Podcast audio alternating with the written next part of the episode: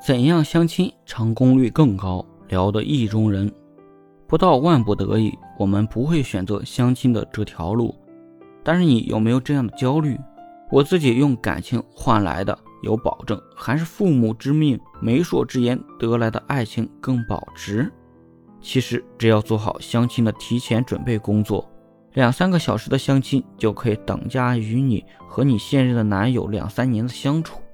那么。到底该如何更高效率的相亲呢？现在就带你过一遍完美的相亲流程。首先，在相亲之前，我们应该做好个人的准备工作。外在形象是一个人获得别人青睐的良好通行证，同时也是我们对于身边人的一种尊重。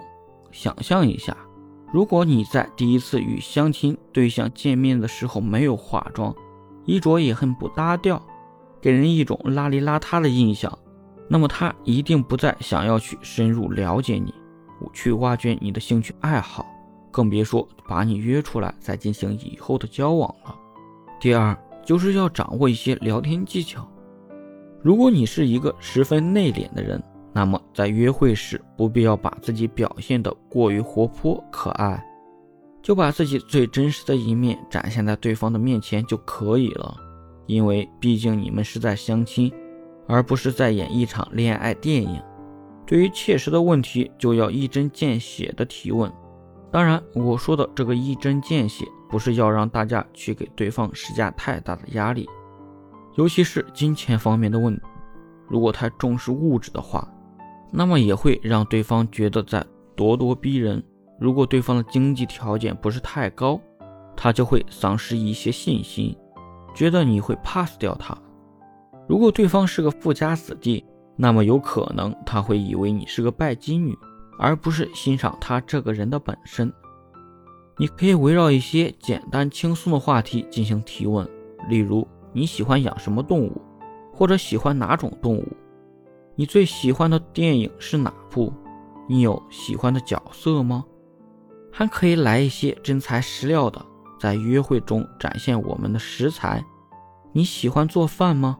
我做的土豆烧鸡还可以。等等，相亲过程切莫太过着急，也不要太慢热。我们有些学员对于相亲进程推进十分苦恼，自己不能做相亲的主动者，总是被对方牵着鼻子走，这样就产生了一种极其不和谐的因素。会阻碍双方友好的相处。我们想要自己成为那个相亲链条上的主导者，就必须有绝对的技术储备。吃饭、电影、散步啊，要及时表态。随着关系的慢慢亲近，不断缩短两个人的社交距离。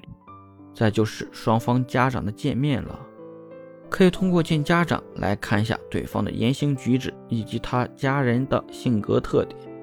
俗话说得好，不是一家人不进一家门。